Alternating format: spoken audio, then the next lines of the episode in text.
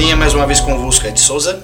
É Gustavo Rodrigues. Para mais um podcast, uma extensão aí da, desse momento maravilhoso que é a Conferência Geral, que a gente espera que, assim como foi ou tem sido para nós, esteja sendo bom para vocês também. É um momento muito bom da gente refletir sobre é, tudo o que está acontecendo no mundo e, e também revigorar a nossa fé, renovar a nossa fé e aprender mais das palavras dos profetas e apóstolos vivos. Então a gente está trazendo esse podcast hoje para vocês pós-conferência, para que vocês possam, além de se banquetear com as palavras de Cristo por meio da conferência, que talvez esse material também possa é, renovar a sua fé também e ajudar no seu conhecimento.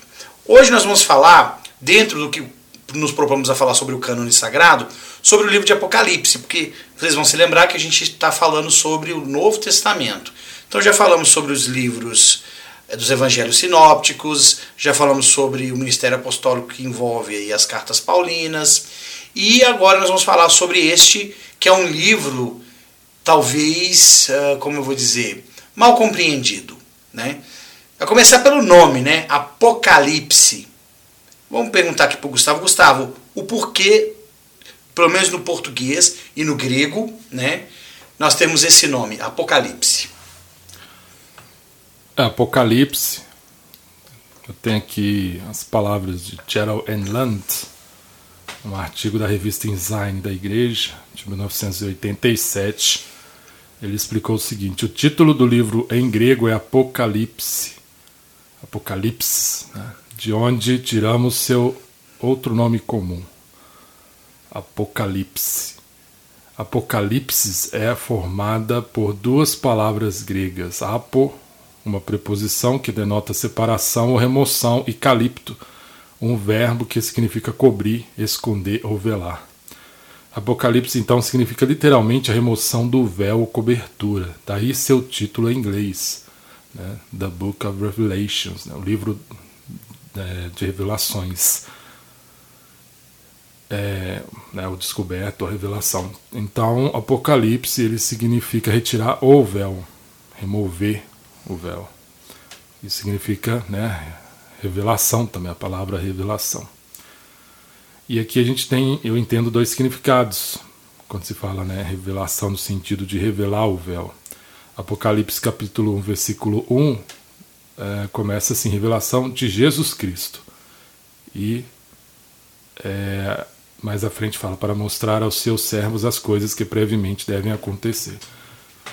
Então é uma revelação de Jesus Cristo, porque é Jesus Cristo que mostra tudo a João. Mas eu creio que também que é Cristo que se revela, que se manifesta, porque realmente lá no início o véu é retirado e João se vê na presença de Cristo, Cristo ressurreto. Ele se apresenta, João descreve como é a, né, a fisionomia ali, a aparência do Salvador. E a gente tem ali mais sobre Cristo. É um livro que nos permite aprender mais sobre o Salvador, assim como outras escrituras. E além disso, como fala aqui, para mostrar as coisas que irá acontecer. Então o Senhor, ele sabe todas as coisas desde o início, o fim desde o início. E ele não guarda isso para si, ele mostra. Ele mostra como a sua obra vai acontecer, como as coisas ocorrerão. Isso para nos ajudar a ter um entendimento maior e também nos servir de consolo. Por quê? Porque no final o Senhor vai triunfar e a obra dele será concluída. Ela não vai ser impedida. Então é importante a gente saber dessas coisas, e isso é dado por revelação, isso não é pelo conhecimento humano.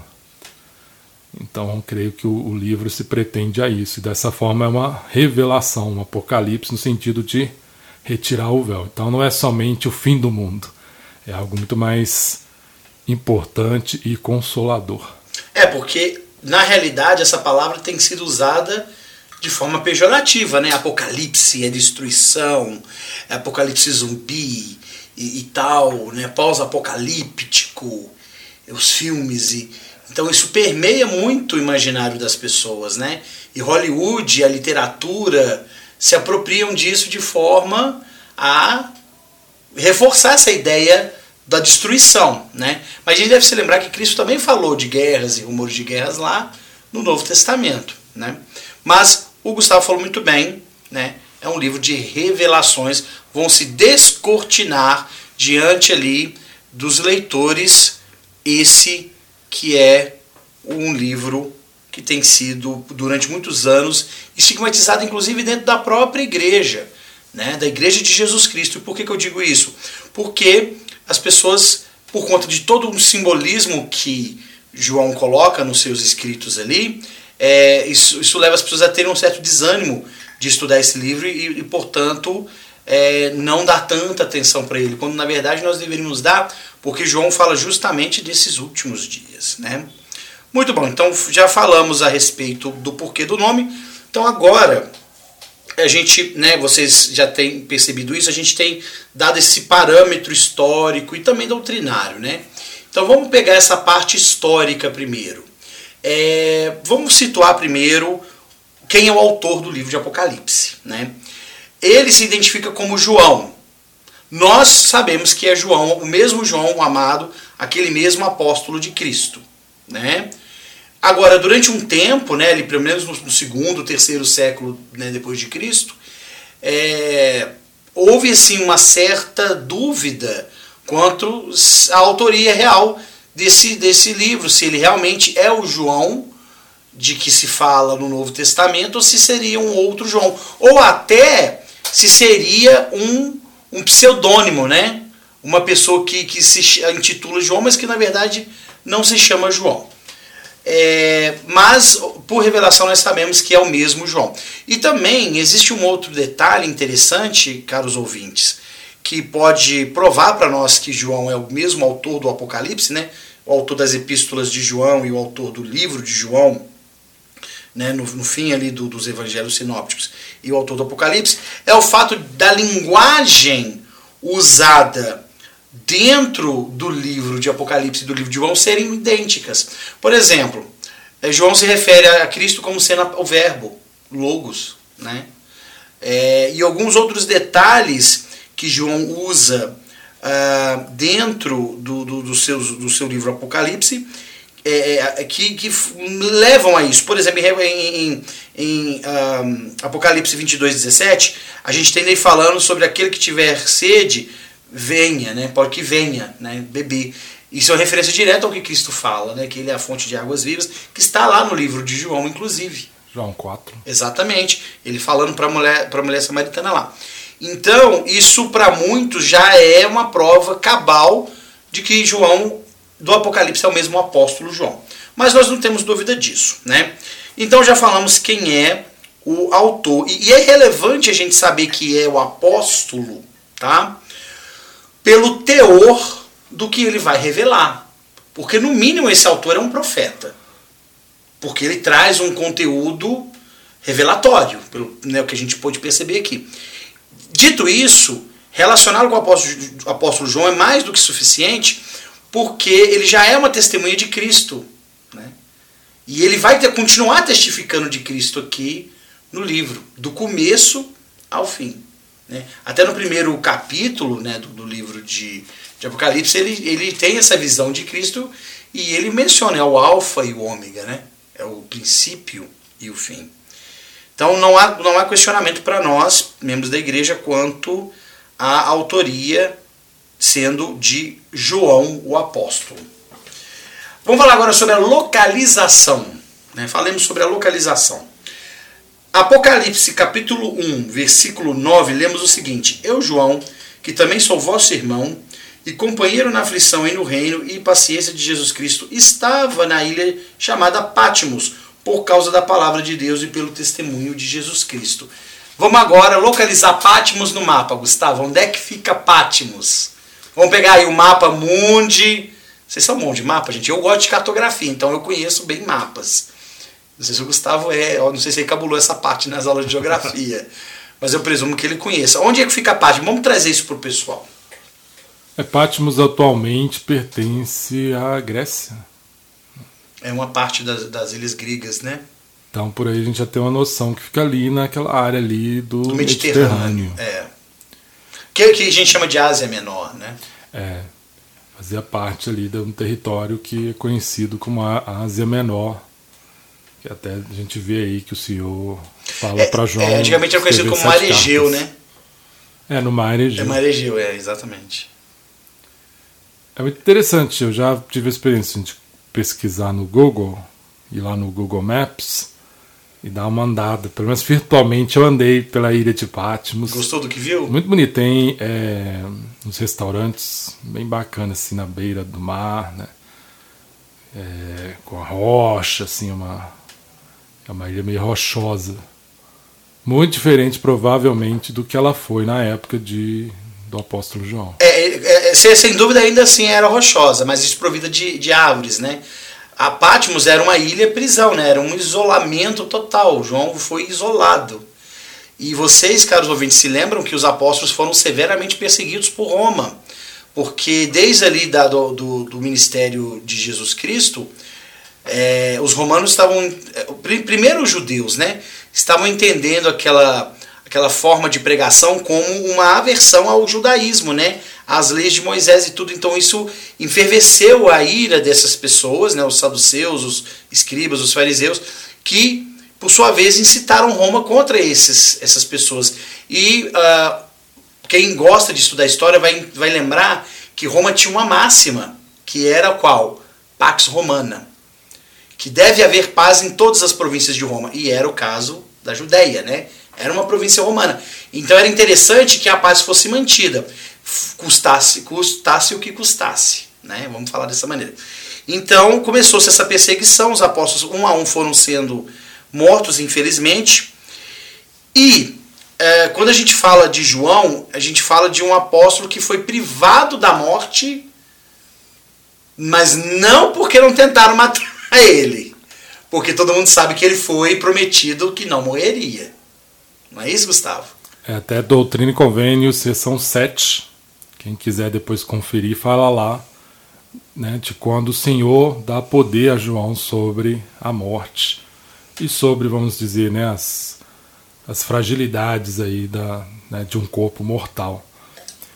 É, e eu se dá esse poder e João se torna um ser transladado para cumprir uma missão aqui até que Cristo retorne.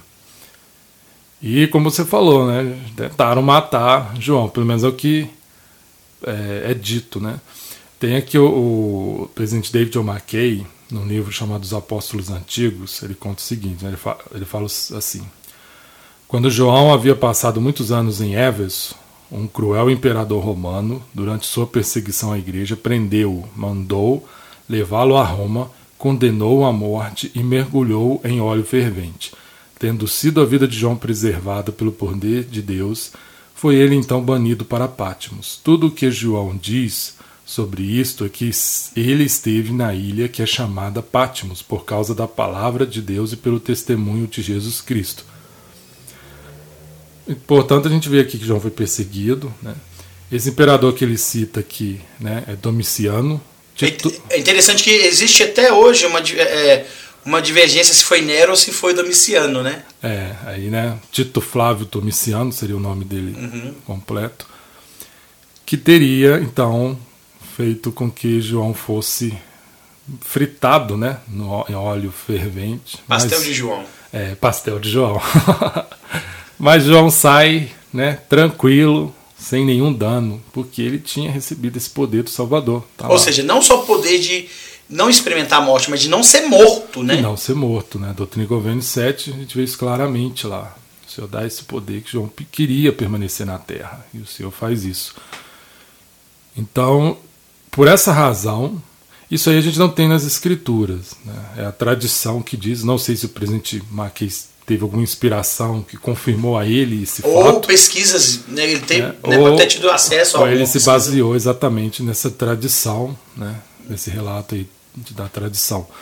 Mas o fato é que isso explicaria por que João ele é exilado em Pátimos, porque Pátimos, como você falou, é uma ilha prisão, é um cárcere, né? é o que se acreditam os estudiosos, e João vai para lá porque ali eram mandados os indesejáveis, né, as personas não gratas do Império Romano.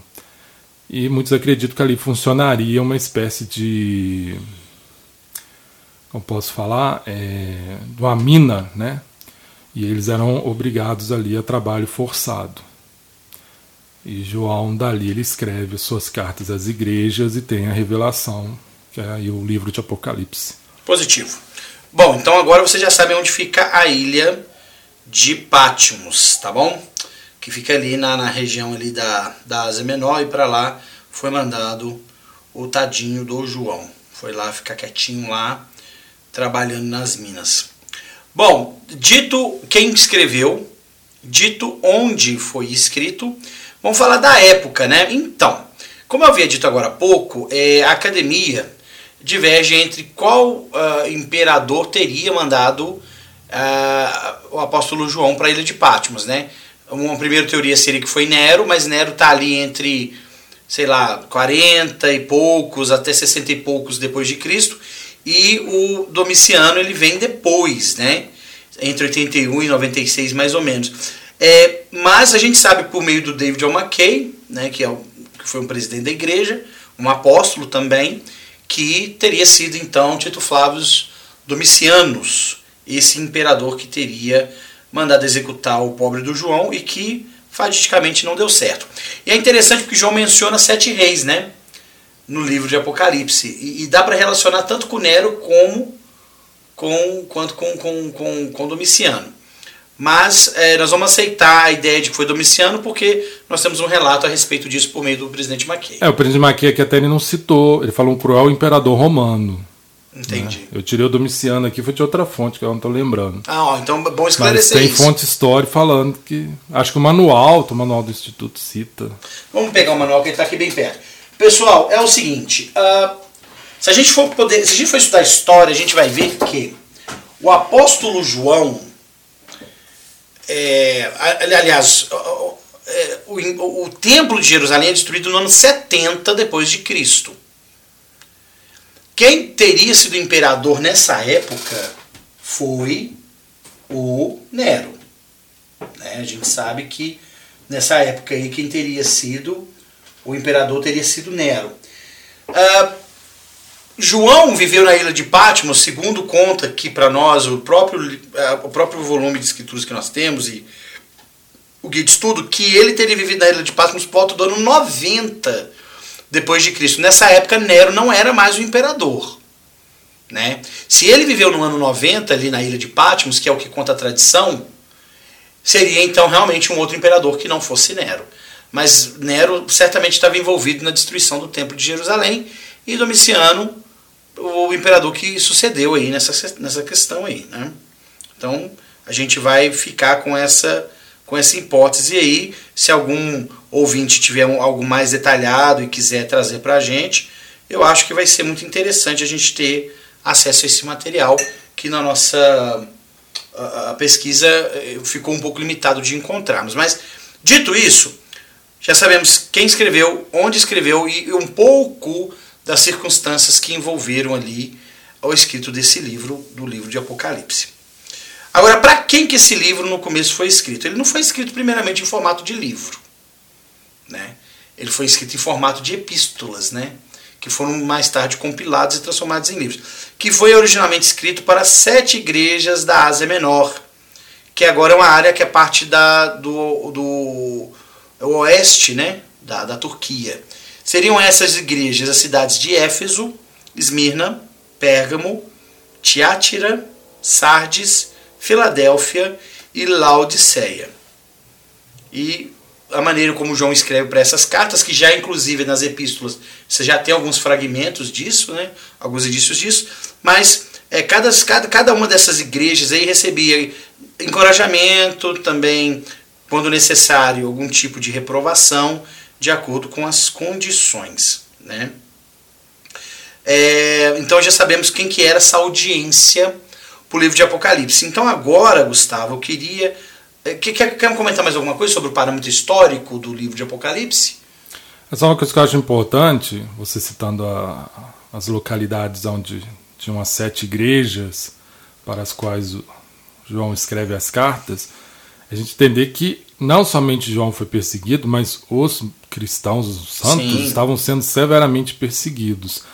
Então, quando essas cartas são escritas, elas são escritas É, é interessante que senhor faz um check-up ali, né, de cada igreja, de cada comunidade, e ele fala os pontos positivos, ele faz correções, ele chama atenção, puxa a orelha mesmo, mas ele também deixa promessas.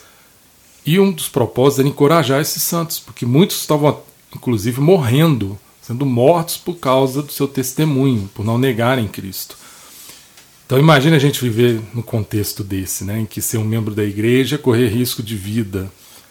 E teve, e, teve, teve, teve membros da igreja também que, que apostataram, se rebelaram contra a igreja também. A gente também. vê isso muito lá ali no final do, do, do, Novo Testamento, ali o livro, as cartas de João, o livro de Judas, uhum. a gente vê uma apostasia sendo encaminhada tanto externa pela perseguição como internamente na igreja, com né, falsos líderes, falsos. Je é, Jezebel é um desses, inclusive, né? Apocalipse 2:20.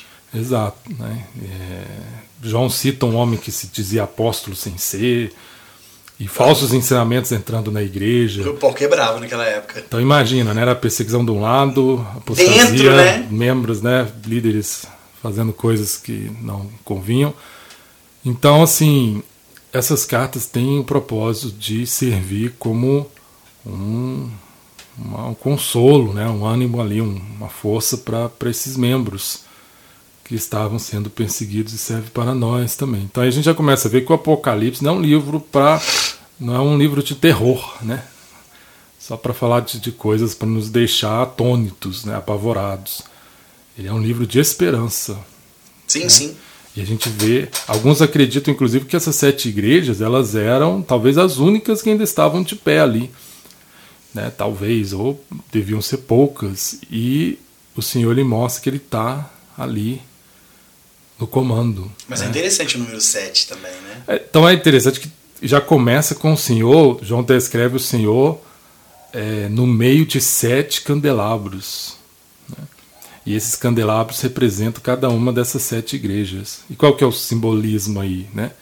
O Senhor está no meio da sua igreja, no meio dos seus santos. Ele sabe o que está se passando, ele não está lá no alto alheio, né? e ele está no comando, por mais que as coisas pareçam sombrias. Então, cada simbolismo, cada parte do Apocalipse é para mostrar verdades a respeito do Senhor, de que ele está no comando, a obra dele não vai ser, como falar em Doutrina e Convênios, né? É a obra dos homens que se frustra, não a do Senhor. Positivo. É, deixa eu ler para você o que, Plínio escreveu para o imperador Trajano a respeito desses cristãos rebeldes aí. Outros, ah, assim ditos, é, cristãos negaram, dizendo que tinham sido, mas deixaram de ser.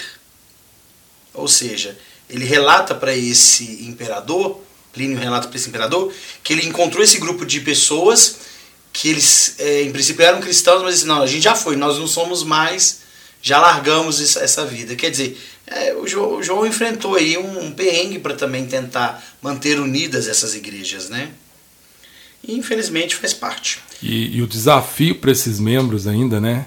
Só ter um apóstolo vivo. E esse apóstolo vivo está tá preso, é. isolado, numa ilha de Patmos, numa época que não tem internet, né? Não tem transmissão via satélite, como a gente tem aí com a conferência geral vendo. Daqui do Brasil a gente vê os, os apóstolos lá falando, né?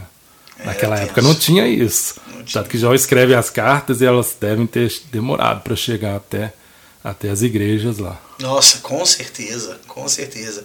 O que mantinha o, os membros da igreja ainda mais apreensivos, né? a falta de notícias, a falta de, de informações. Mas, caros ouvintes, eu tenho certeza que vocês estão esperando aquele magic moment, né? um momento mágico em que se falará sobre o conteúdo do livro de Apocalipse. Então chegou esse momento, porém, porém, calma lá, segura a onda, dá uma arrefecida aí, esfria o carburador. É o seguinte, a gente não vai entrar em muitos detalhes porque não é o objetivo dessa série aprofundar sobre o aspecto doutrinário de cada livro. A gente vai sim mencionar o que o, livro fala, porém a gente quer que vocês ouçam outros materiais que a gente tem. Né? A gente tem lá o Fim dos Tempos, né? que tem material muito interessante lá. A gente também tem falando a respeito das trombetas, né, dos anjos. Então tem material para vocês ouvirem. E na página Linha Sobre Linha, que ainda não conhece, quem está pelo podcast, é facebook.com barra linha sobre linha tudo junto. É só chegar lá e lá no, na opção fotos, álbum das, né, de fotos da página, tem lá um álbum escrito Símbolos do Apocalipse. Todo é, comentários, né, que são feitos lá sobre o Apocalipse. Tem um material muito bom só sobre símbolos do Apocalipse. Né? Desde acho 2014, já tem bom tempo já que eu falo sobre os símbolos lá. É só lá tem é, é, cada símbolo é um, um, artigo lá bem detalhado com referências, fontes bacanas aí. E eu vou dizer uma coisa para vocês assim bem honestamente, tão bem produzido quanto esse não. Vocês vão achar em inglês? Vão, mas olha, o Gustavo fez um trabalho bacana, gratuito, ele não está cobrando nada. E se vocês querem se aprofundar nesse conhecimento do livro de Apocalipse e, e dos símbolos das escrituras de um modo geral, vale a pena vocês acessarem esse material, vale a pena mesmo, tá? Bom, Gustavo, vamos lá então. Vamos lá, vamos falar do que que o livro de Apocalipse fala. A primeira parte, o que ele fala, depois como que ele desenvolve, né? Então, vamos lá, pode, pode falar. É, primeiro a gente tem as cartas, como nós falamos. Uma coisa que eu acho interessante são sete promessas que o Senhor faz lá, e ele sempre usa, começa assim, ao, ao que, que vencer. vencer, né? Ao que vencer, darei de comer da árvore da vida, ao que vencer será vestido com roupas brancas, né? É, ao que vencer não receberá o dano da segunda morte. Isso, isso essas promessas estão do, do capítulo 2 ao capítulo 3. Dá para achar lá. Em cada igreja ele deixa uma promessa ao que vencer. E é interessante isso, né? Porque você está falando ao que vencer o quê? Ao que vencer o mundo, ao que vencer o mal, ao que vencer as tribulações que aqueles membros estavam experimentando na pele muito claramente. E elas se aplicam a nós, aos membros da igreja hoje. Né? Se vencermos, aos que vencermos, que né, tomara que estejamos entre esses, todas essas promessas se aplicam a nós. Né? Então é interessante é, esse primeiro início, né, os capítulos iniciais. Depois a gente começa a ter as visões ali de João, que são as visões mais variadas. Né? Ah, antes de você entrar nisso aí, deixa eu só lembrar de alguma coisa aqui que eu, que eu queria falar. Aliás, deixa eu falar uma coisa que eu me lembrei. O que João vai falar para nós, Nef viu também. Tá? E, e Nef vai ver, mas não vai escrever. Isso é dito lá no capítulo 14 de primeiro Nef. Nef vai ver tudo que vem antes e o que vem depois. Só que ele, o anjo ordena que ele cesse de escrever aquele, até aquele ponto, porque um apóstolo do Cordeiro iria escrever o restante daquelas coisas. E nós sabemos que foi João que o próprio Nef fala, né? Que o nome desse, desse, desse homem era João. Então, só para só vocês lembrarem que quem quiser saber o que, que acontece antes do Apocalipse, lê lá os capítulos 11 a 14 de 1 Nef, que vocês vão ter um vislumbre do que Nef viu antes, né? E que João provavelmente viu também, mas João só relata daqui para frente. Pois não, pode retomar, Gustavo. E aí o que eu queria destacar é o seguinte, né? Claro que não tem como a gente falar de tudo, né? Todos os símbolos e tal. Mas tem alguns padrões que eu identifiquei no livro do Apocalipse, quando eu comecei assim a estudar para valer, buscar outras fontes. Primeiro, claro, Jesus é o centro, Jesus é o foco. Ele está em todo o livro do Apocalipse, do começo ao fim, a gente tem um Salvador lá. Né? Então, acho que qualquer estudo do Apocalipse tem que levar isso em conta. Né? É um livro para aprendermos sobre Cristo. Ele é a mensagem ali principal. É, depois, uma coisa importante, é, como nós falamos, o livro do Apocalipse é um livro pra, para dar-nos esperança. Qual que é essa esperança? É, uma delas é o seguinte: o poder do mal ele é limitado, né? e que no final o Senhor poupará esta terra, o Senhor salvará os justos, né? esta terra será transformada. Isso é muito interessante quando a gente vai lá no capítulo 8 de Apocalipse e vê lá que o Senhor ele começa a citar destruições que ocorrem depois com as trombetas lá que elas tocam, né? A gente até falou isso numa série anterior. E cada vez que há uma destruição é dito que foi, foi destruído a terça parte. Né? A terça parte dos animais morreram, a terça parte dos rios foi contaminada, a terça parte das árvores foram queimadas, Por que a terça parte? Isso é para dar a ideia de que não é um todo. Não foi tudo destruído, só Exato. uma parte. Então, embora né, a ira do Senhor será derramada, e a gente tem as trombetas, os anjos que né, Os selos, né? derramam as taças, simbolizando ali a ira sendo derramada, é, essa ira ela é parcial. Então Deus ele se detém, ele não derrama toda a sua ira, né? ou essa sua ira ela é limitada porque a misericórdia de Deus sobrepõe, ela é maior. né? Então é interessante ver isso. Né? É uma outra limitação né, com relação ali o dragão. O dragão tem dez chifres. O chifre, o simbolismo do chifre nas escrituras é de poder. Porque o chifre é o poder do animal. Né? A gente pensar aí, por exemplo, num, num touro. O 10 ele é uma parte de um todo. né? Por essa razão, o 7, perdão, por essa razão, o, né, o dragão tem 10 chifres ali. Inclusive ele fala né, de um, de a cabeça ferida e tal. Diferente, por exemplo, do, do cordeiro. Né? O cordeiro ele tem sete olhos né? e doze chifres na tradução de Joseph Smith, se não me engano. Que o chifre é o poder, e esse poder é o poder do sacerdócio. A Bíblia, nossa, assim, a tradução que a gente tem, né, a versão, ela fala sete chifres, mas Joseph eh, ele vai traduzir faz a revisão ali, a tradução revisada, e ele fala que são 12 chifres, né? E a gente sabe que isso está relacionado com o poder do sacerdócio. Quando ele tem o fato ele, né, o cordeiro que representa Cristo ter sete olhos, que visão estranha, né? Um cordeiro com 12 chifres e sete olhos. Mas lá em Doutrina e Convênio, seção 77, fala né, que os olhos é, representam o conhecimento. Então, o conhecimento do Cordeiro de Cristo ele é perfeito. E como é bom seguir um Deus, um Salvador que tem um conhecimento perfeito, porque assim ele sabe perfeitamente como nos ajudar e como realizar a sua obra. Então, cada símbolo tem um significado. E essa é a ideia, né? Deus é perfeito. O poder dele é limitado, mas o do diabo não é. A gente tem Apocalipse 12, o dragão, que é o diabo, perseguindo a igreja. Né? E Deus leva a igreja para o deserto para que ela seja poupada. E Satanás, o dragão, não consegue é, destruir a igreja. Então, sempre o poder dele é limitado. O, né, o anjo, que é, que é o Satanás, recebe né, as chaves do inferno e do poço, mas no final ele vai parar no poço.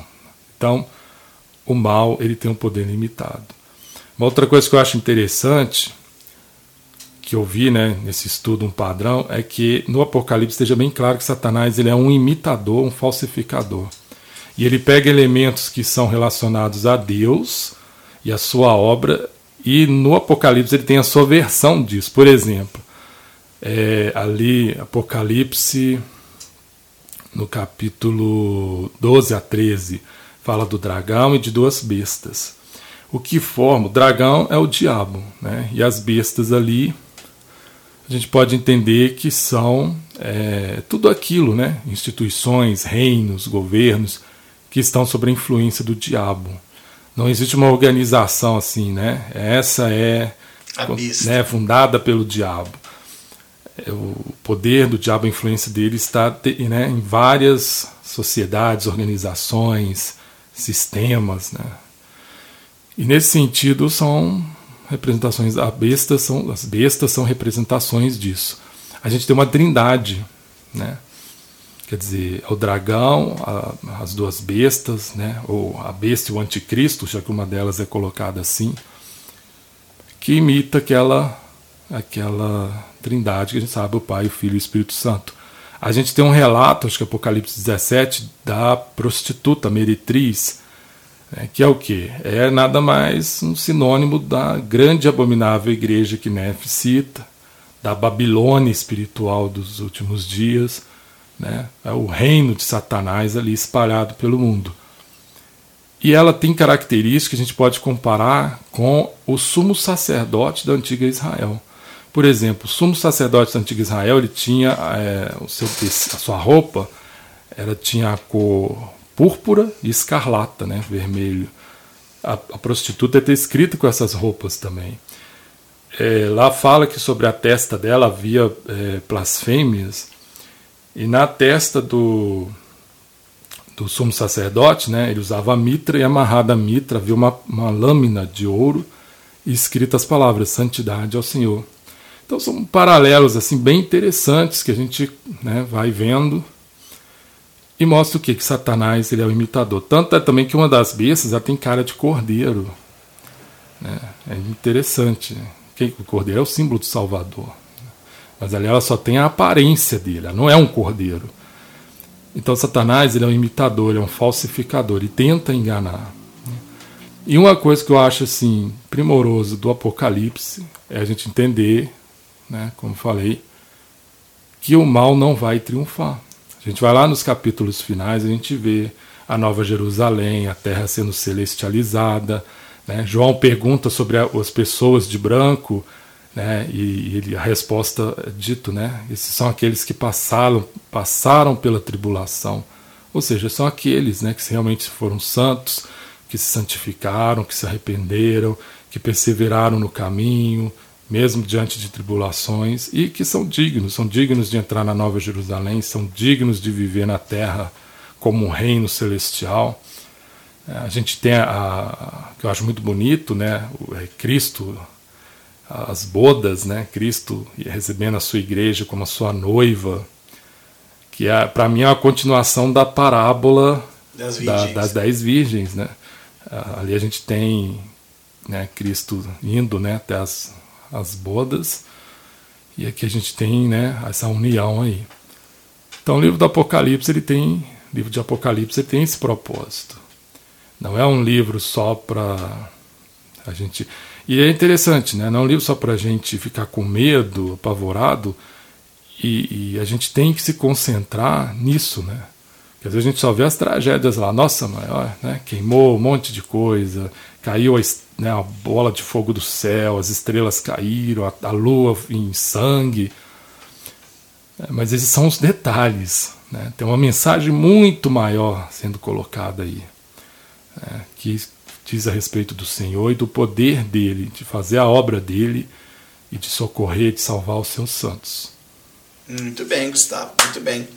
Gustavo sempre despejando aqui, né, gente, bastante do que ele aprende conosco é, que ele aprende, ele despeja sobre nós, né? Mas nós aprendemos com ele e ele conosco também, com certeza.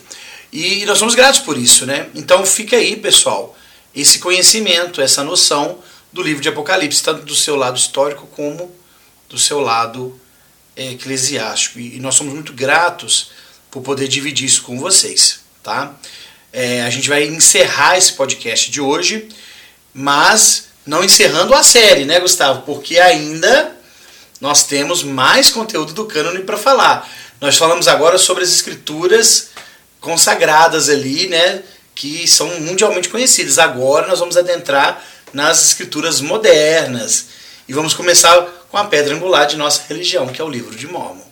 Vai ser um prazer falar sobre o livro de Mormon com vocês e trazer várias curiosidades sobre a sua composição, de que material foi feito, como que ele foi produzido e quem esteve envolvido nessa sua produção, tá bom?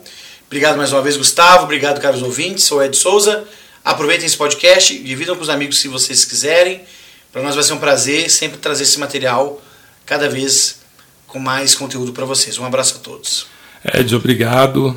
Obrigado aí pela parceria. Obrigado por, seu conhecimento também. Obrigado a todos.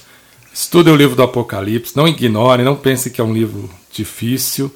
É, eu gosto de falar lá na página que o Apocalipse, né, o único bicho de sete cabeças que tem que ter no Apocalipse é lá o dragão, né, não o livro todo. Então, é, agora requer empenho, né, requer a nossa dedicação, porque as coisas sagradas são assim.